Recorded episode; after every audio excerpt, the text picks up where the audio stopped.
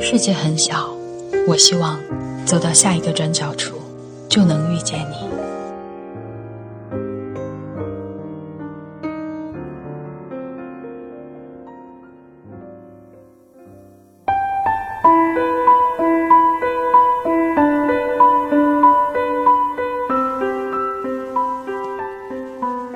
Run through the rain.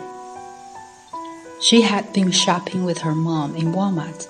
She must have been six years old, this beautiful brown haired, freckle faced image of innocence. It was pouring outside, the kind of rain that gushes over the top of rain gutters, so much in a hurry to hit the earth, it has no time to flow down the spot. We all stood there under the awning and just inside the door of Walmart. We all waited, some patiently, others irritated, because nature messed up their horrid day. I am always mesmerized by rainfall. I get lost in the sound and sight of the heavens washing away the dirt and dust of the world. Memories of running, splashing so carefree as a child come pouring in as a welcome reprieve from the worries of my day. Her voice was so sweet as it broke the hypnotic trance we were all caught in. Mom, let's run through the rain, she said. What? Mom asked. Let's run through the rain, she repeated. No, honey. We'll wait until it slows down a bit, Mom replied. This young child waited about another minute and repeated, Mom, let's run through the rain. We'll get soaked if we do, Mom said. No, we won't, Mom. That's not what you said this morning. The young girl said as she tugged at her mom's arm. This morning, when did I say we could run through the rain and not get wet? Don't you remember? When you were talking to Daddy about his cancer, you said, if God can get us through this, He can get us through anything.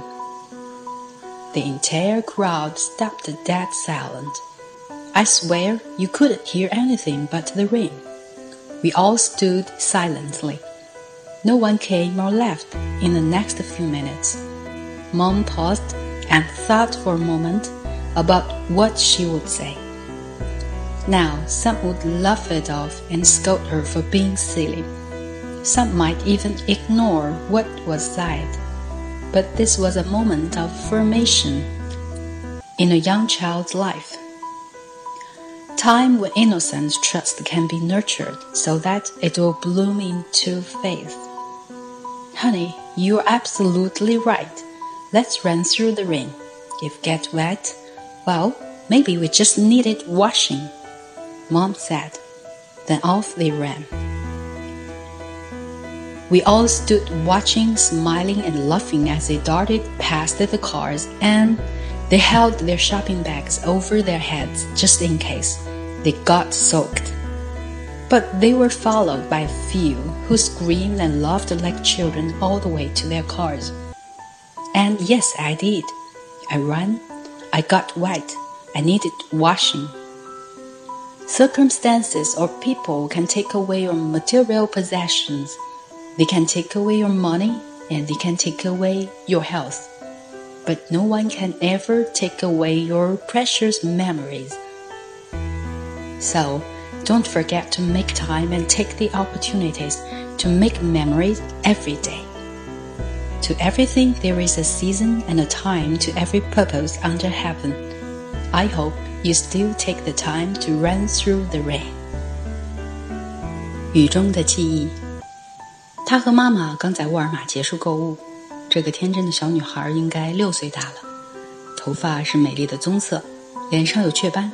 外面下着倾盆大雨，雨水溢满了盐槽，来不及排走，就迫不及待地涌涨上地面。我们都站在沃尔玛门口的遮棚下，大家都在等待。有人很耐心，有人很烦躁，因为老天在给他们本已忙碌的一天添乱。雨天总引起我的遐想，我出神地听着、看着，老天冲刷洗涤着世界的污垢和尘埃，孩时无忧无虑地在雨中奔跑玩水的记忆汹涌而至，暂时缓解了我一天的焦虑。小女孩甜美的声音打破了这令人昏昏欲睡的气氛。妈妈，我们在雨里跑吧。她说。什么？母亲问。我们在雨里跑吧。她重复。不，亲爱的，我们等雨再小一点再走。母亲回答说。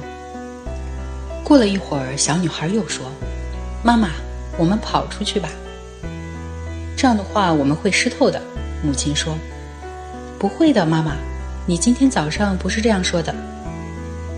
小女孩一边说，一边拉着母亲的手。今天早上，我什么时候说过我们淋雨不会湿啊？你不记得了吗？你和爸爸谈他的癌症时，你不是说，如果上帝让我们闯过这一关，那我们就没有什么过不去？人群一片寂静，我发誓，除了雨声，你什么都听不到。我们都静静地站着，接下来的几分钟没有一个人走动。母亲停了一下，想着应该说些什么。